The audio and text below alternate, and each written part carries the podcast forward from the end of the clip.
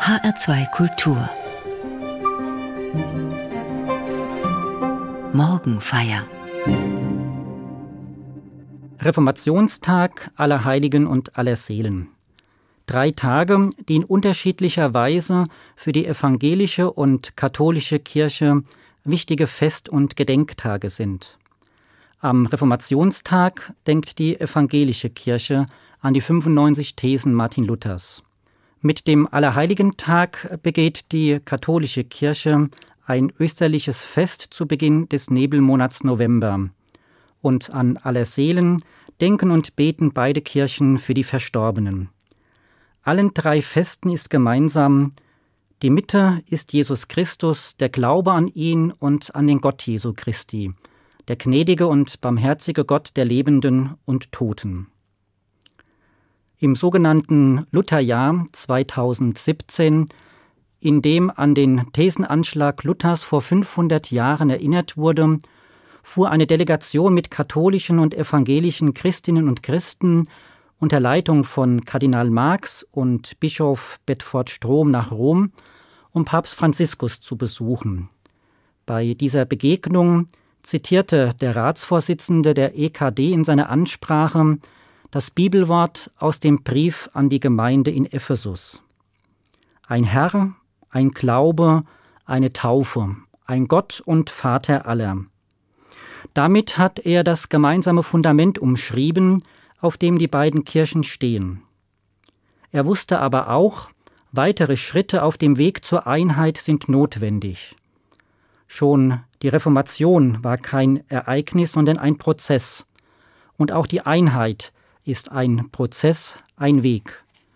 Und es gilt ja grundsätzlich, der Weg der Kirchen wird in allen Zeiten von vielfachen Herausforderungen begleitet, so dass die Kirchen und ihre Mitglieder ständig darauf reagieren müssen. Dazu sind Veränderungen unumgänglich. Man kann sagen, die Kirchen sind immer reformationsbedürftig. Reformation, Veränderung, Neuwerdung ist unverzichtbarer Bestandteil christlichen Lebens, jedes Einzelnen, aber auch der gesamten Kirche. Nicht umsonst beginnt Martin Luther seine Thesen mit dem Aufruf zur Umkehr und zur Buße. Viele Heilige haben in ihrem Leben Veränderungen durchgemacht manchmal eine radikale Kehrtwende vollzogen und erst später Christus als ihre Mitte entdeckt und sowohl Kirche als auch Gesellschaft geprägt. Veränderungen sind wichtig.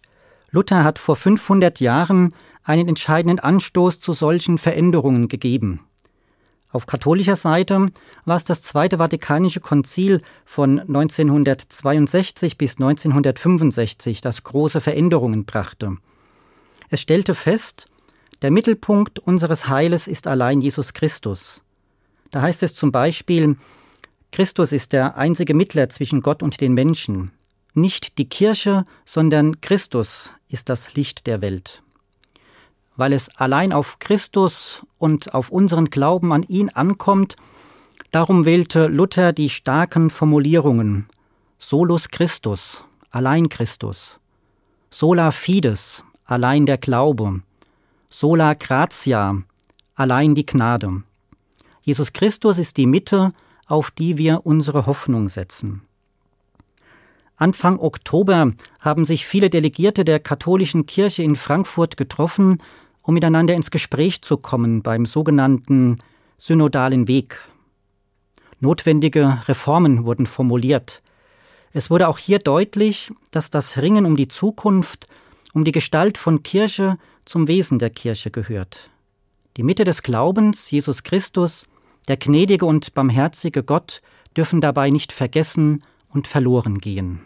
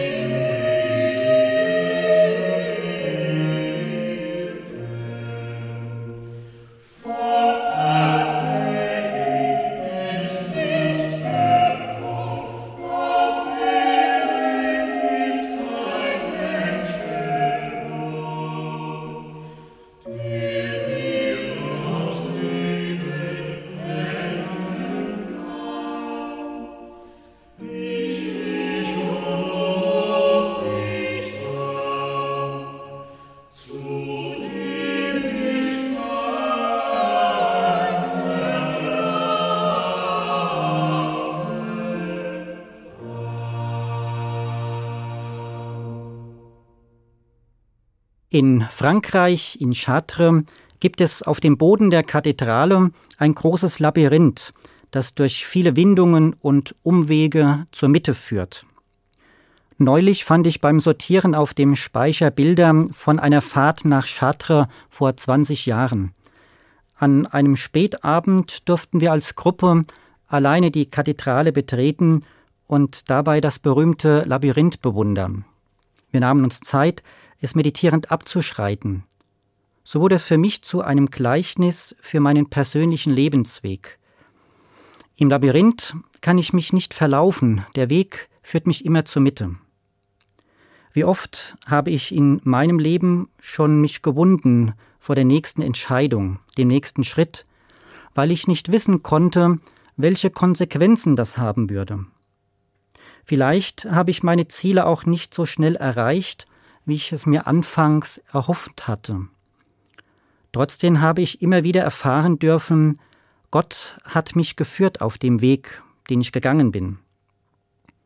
Meine Entscheidung, den Weg zum Priester einzuschlagen, war beispielsweise solch ein Labyrinth mit Kurven und Windungen, mit vielen Fragen und manchmal auch mit Zweifeln. Es war ein Weg, nicht immer schnell und nicht immer einfach zu gehen. Das Bild des Labyrinths aber sagt mir, setze stets einen Fuß vor den anderen und gehe ohne Angst weiter, auch wenn du nicht wissen kannst, was dich nach der nächsten Biegung erwartet. Verstehen wirst du dein Leben später einmal durch einen Blick zurück. Heilige, so nennt die katholische Kirche die Menschen, von denen sie überzeugt ist, dass sie ihr Lebensziel heil, gut und erfüllt erreicht haben. Sie alle in ihrer je eigenen Art und Weise waren bereit, sich auf den Weg zu machen. Dabei war dieser Weg meist alles andere als geradlinig. So manche Biegungen und Wendungen haben auch diese Menschen erleben und manchmal auch erleiden müssen. Der heilige Franziskus zum Beispiel, er wurde vom Edelmann zum Bettler, um Jesus zu dienen. Meine lieben Heiligen, so redet die Bibel auch Menschen wie Sie und mich an. Der Apostel Paulus beginnt die meisten seiner Briefe an die Gemeinden mit dieser Anrede. Er schreibt an die Heiligen in Rom, an die Heiligen in Korinth, an die Heiligen in Ephesus. Heilig sind für ihn alle, die zu Christus und zu seiner Kirche gehören, und da passt der Festtitel aller Heiligen ja auch sehr gut. Seinen Ursprung hat das Fest in Rom im siebten Jahrhundert. Papst Bonifaz IV. hat damals vom Kaiser das Pantheon, das allen heidnischen Göttern geweiht war, erbeten. Er wollte es zur Kirche umbauen und weihen. So lag es natürlich nahe, es nun Maria und allen christlichen Heiligen zu weihen. Man hat also mit dem Fest aller Heiligen ein heidnisches Fest verchristlicht, wie dies übrigens bei vielen anderen christlichen Festen ebenfalls geschehen ist. Wenn Christinnen und Christen im Glaubensbekenntnis sprechen, ich glaube an die Gemeinschaft der Heiligen, dann sind damit nicht nur die Heiligen im Himmel gemeint, sondern dann ist damit die Kirche, dann bin ich als heutiger Christ selbst gemeint.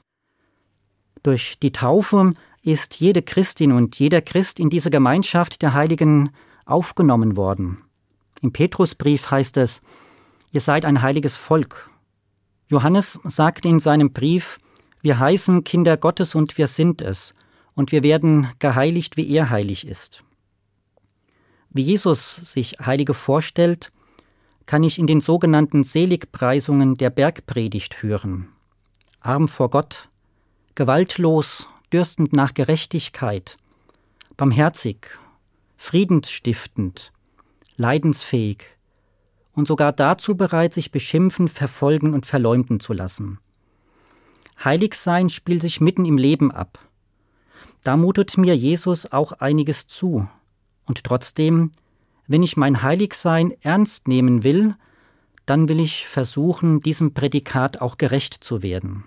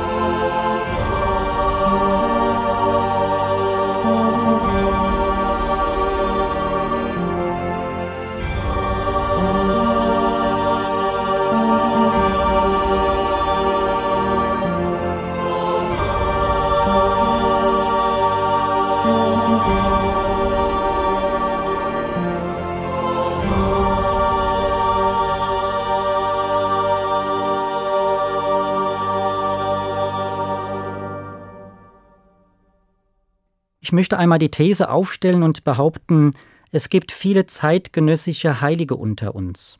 Ich nenne sie Seligpreisungsmenschen, die nicht bekannt werden, die aber eine freundliche, helfende, warmherzige Art haben und in denen das Evangelium, das Wort Gottes lebendig wird. Nicht jeder kann Mutter Teresa sein, aber jeder kann seine mütterlich sensiblen Seiten kultivieren. Selig würde Jesus solche Menschen nennen, weil sie mit Sanftmut auftreten. Ein Gandhi muss ich nicht sein, aber jeder kann wissen, der Weg zum Frieden ist nicht mit Minen zu pflastern und mit Kampfdrohnen freizubomben. Jesus würde Friedensbewegte zu den Seligen zählen.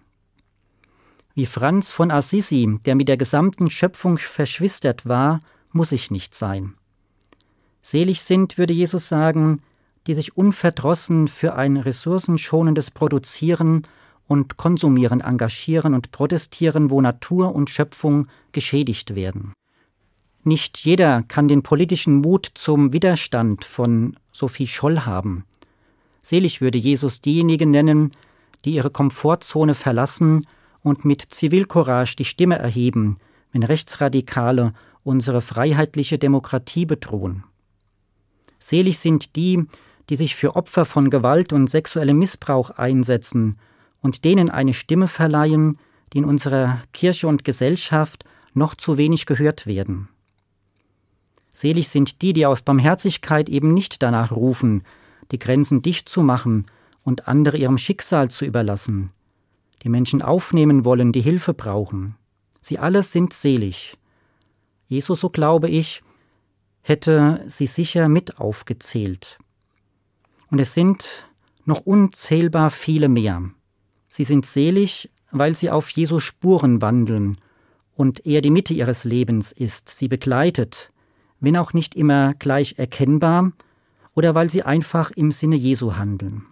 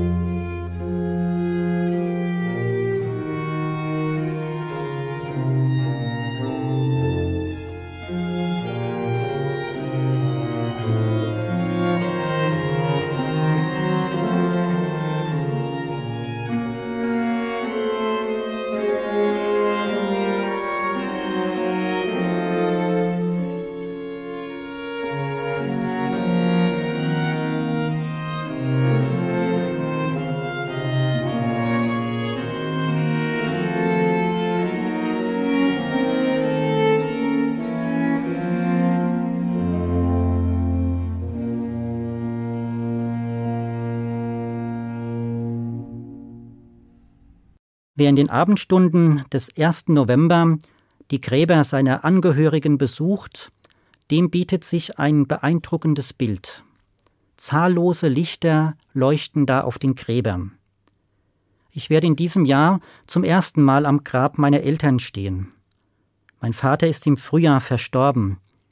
Als ich in diesen Tagen die Herbst- und Winterbepflanzung auf das Grab gesetzt habe, las ich sehr bewusst das Sterbedatum meines Vaters und auf einmal wird so vieles wieder lebendig.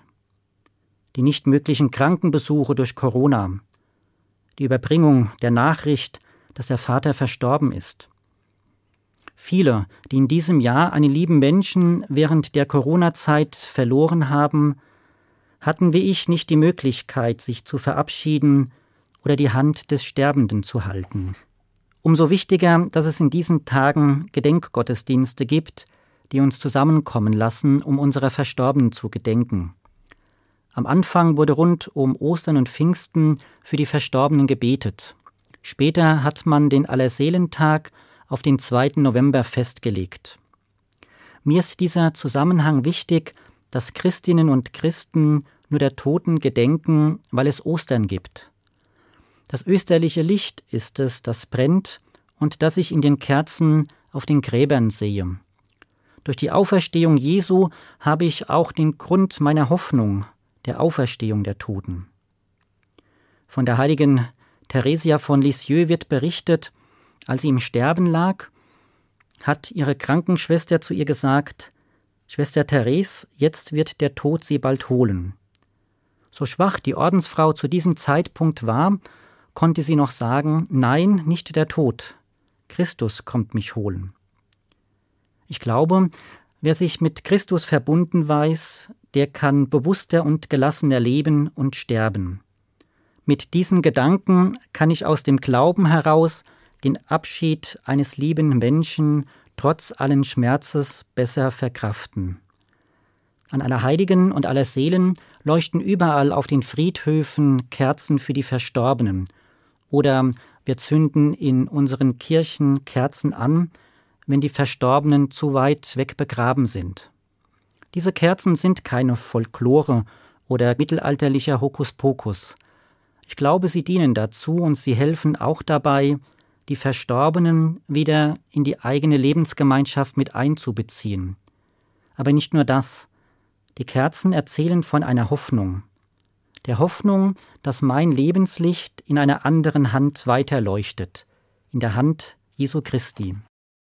Der Reformationstag erinnert daran, Christus allein ist die Hoffnung, und es kommt vor Gott nicht auf die Leistung an, sondern auf den Glauben. Das Allerheiligenfest lädt mich dazu ein, nicht nur auf die großen Namen zu schauen, die im Kalender stehen. Es macht mich auch darauf aufmerksam, es gibt die vielen Menschen, die einfach still und unauffällig ihren Alltag leben, die vielen, deren Größe darin besteht, dass sie das Alltägliche und Gewöhnliche mit ungewöhnlicher Liebe und Treue tun.